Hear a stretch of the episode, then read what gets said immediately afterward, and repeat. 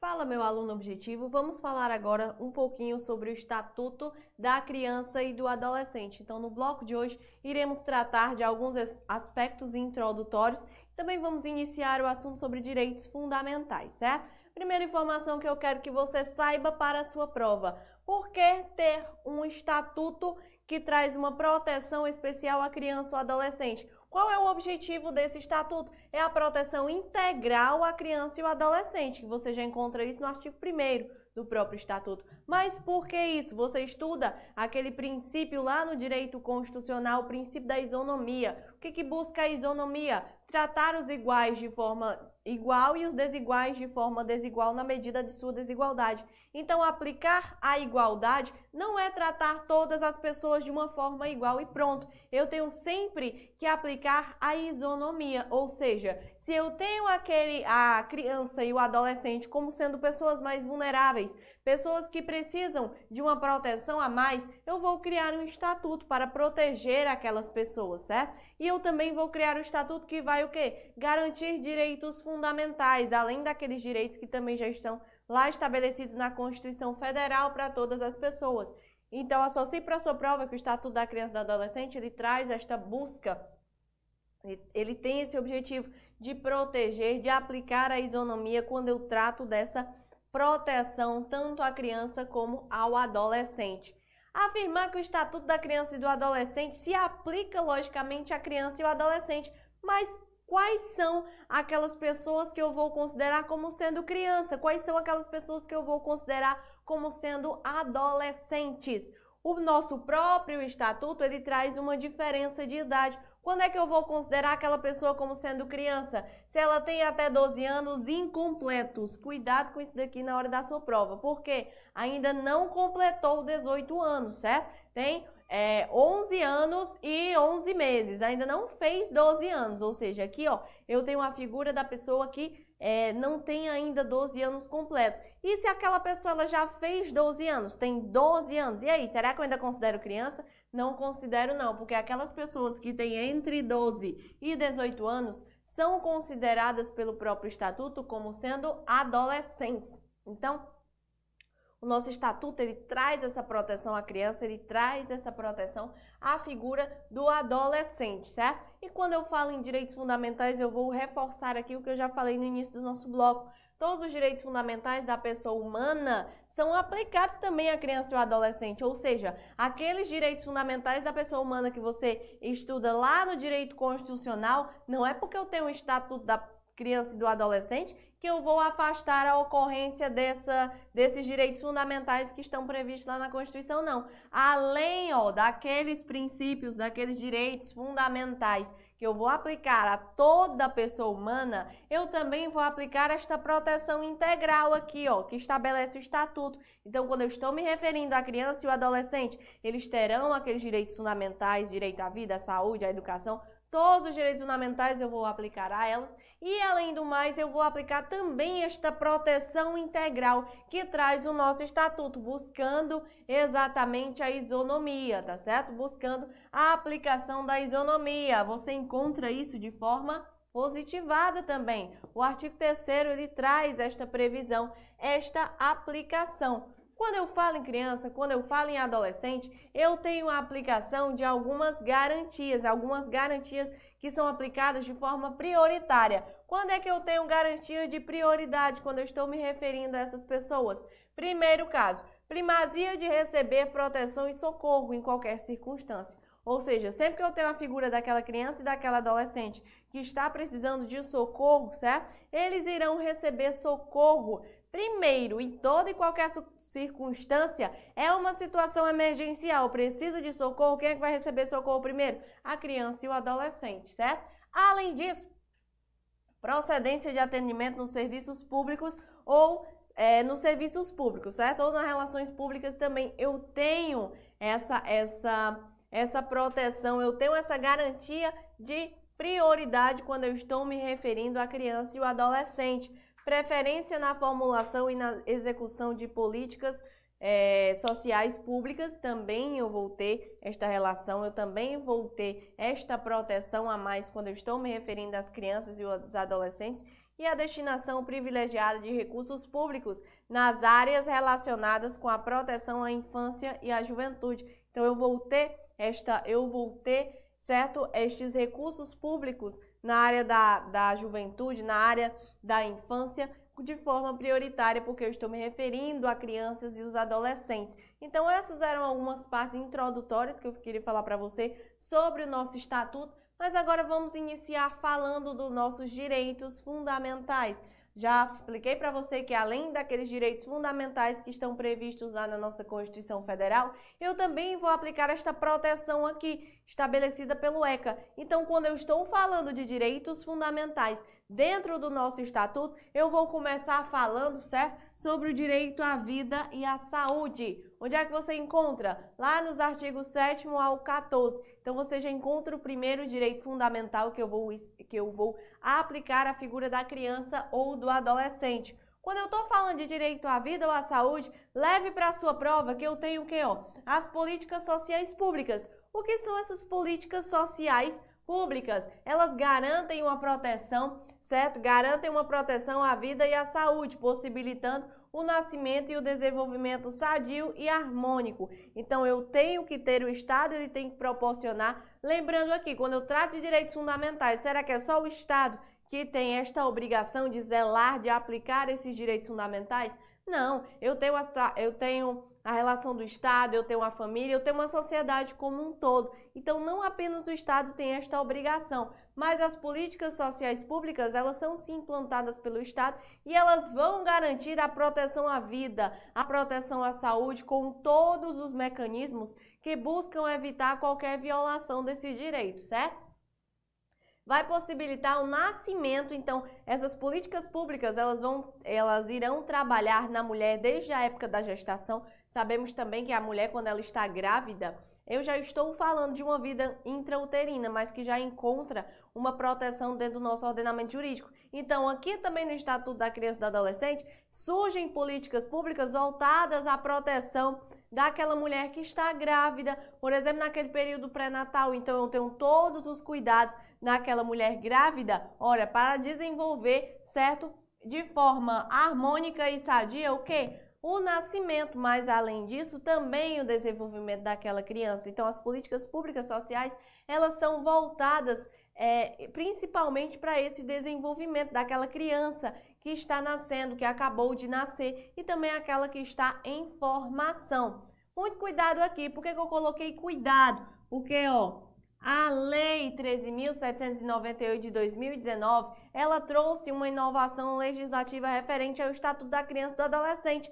E você sabe que inovação legislativa ó, adora despencar nas provas de concursos públicos, certo? Então, examinador de concurso público adora novidade, que você que estuda para concurso público também tem que ser o quê? Atualizado. Então, você tem que se atualizar também conforme a mudança na própria lei. E em 2019, o que, que surgiu no Estatuto da Criança e do Adolescente?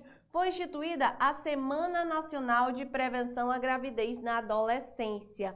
Então, olha aqui que interessante, a partir de 2019 foi introduzida essa Semana Nacional de Prevenção à Gravidez na Adolescência. Como assim, professor? Para que serve essa semana?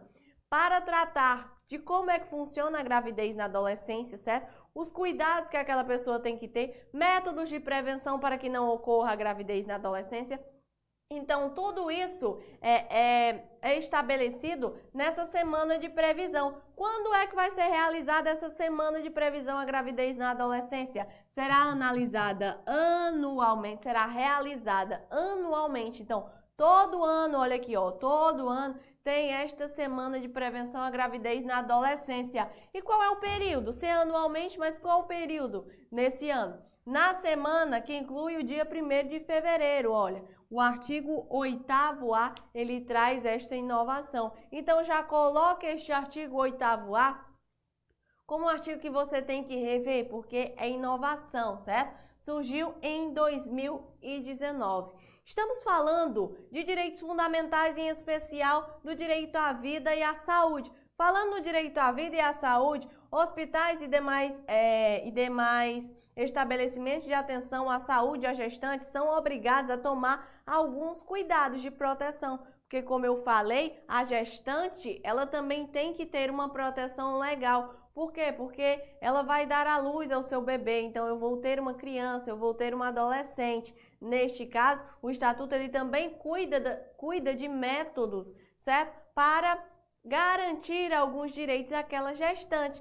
E os hospitais e os demais estabelecimentos de atenção à saúde à gestante, eles têm quais obrigações? Primeiro, manter registro das atividades desenvolvidas através de prontuários individuais pelo prazo de 18 anos. Por que, que eu coloquei 18 anos em vermelho? Porque isso daqui adora cair em concursos públicos de forma alterada, certo? Este prazo aqui, quando cai uma questão como essa, o que, que o examinador faz? ele troca este prazo. Então, ó, os prontuários sobre as atividades desenvolvidas que estão lá no hospital, eles têm que permanecer até é, durante 18 anos, certo? Durante 18 anos. Além disso, sabe o que mais é obrigado? O hospital, ele tem a obrigação, certo? Não só hospital, mas demais estabelecimentos que cuidam da saúde. Também tem a obrigação de identificar o recém-nascido mediante a partir do momento que eu tenho aquele recém-nascido, o que, é que o hospital faz? Ele vai identificar o recém-nascido mediante o registro de sua impressão plantar, certo? É o famoso teste do pezinho. Registro da sua impressão plantar. Além disso, digital da mesma forma. Além disso, da mãe também através da impressão digital. Então, eu vou pegar a impressão plantar daquela criança e a impressão digital. E também a impressão digital tamanho, é um método de identificar é, a criança e também a sua mãe. Os hospitais ou demais estabelecimentos voltados à área da saúde, eles têm a obrigação de fazer esta identificação quando a criança nasce.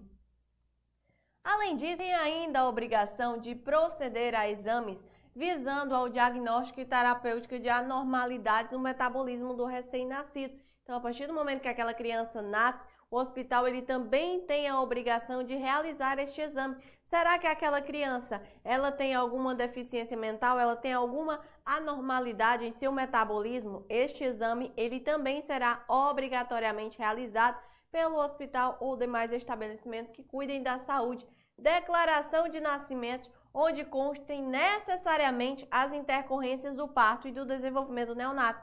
Então, eu tenho que ter aquela declaração como é que ocorreu o parto daquela mãe? Será que teve alguma alteração durante o parto? Todos esses registros, eles devem estar lá no banco de dados daquele hospital, certo? Então, tanto a intercorrência do parto como o próprio desenvolvimento daquela criança. Isso tudo está tem que estar registrado. Manter alojamentos conjuntos, certo? Um alojamento conjunto possibilitando ao neonato a permanência junto à mãe. Então, ali, é, quando a mãe ela dá a luz à criança, ela tem, a, ela tem o direito de ficar perto daquela criança, porque o hospital ele tem que ter um alojamento conjunto, porque tem que possibilitar aquele neonato, aquela criança que acabou de nascer, a permanência junto à sua mãe. Eu tenho também que acompanhar a prática de processo de amamentação prestando orientações adequadas. Às vezes eu tenho, por exemplo, lembra lá da semana da gravidez e da adolescência? Às vezes eu tenho aquela mãe de primeira viagem, digamos assim, que está ali com seu primeiro filho, então não sabe bem como lidar com aquela situação vai amamentar, o hospital, ele, ele também vai ter esta contribuição quando eu trato da proteção dos direitos fundamentais aqui, ele também terá esta obrigação de quê? De cuidar deste processo de amamentação, prestando orientações adequadas. Como é que aquela mãe vai amamentar? Qual é o melhor jeito? Quantas vezes aquela mãe deve amamentar aquele filho? Então, como é que funciona? Todos esses cuidados garantindo a saúde, garantindo a vida, devem ser assegurados de forma obrigatória por esse sistema de saúde, tá certo? E é, as interações com a criança e o adolescente, como é que funciona? Internações com crianças e adolescentes, como é que funciona? Se aquela criança ou adolescente ela necessita estar internada, e aí? Se aquela criança for internada, se aquele adolescente for internado, sabe como é que funciona?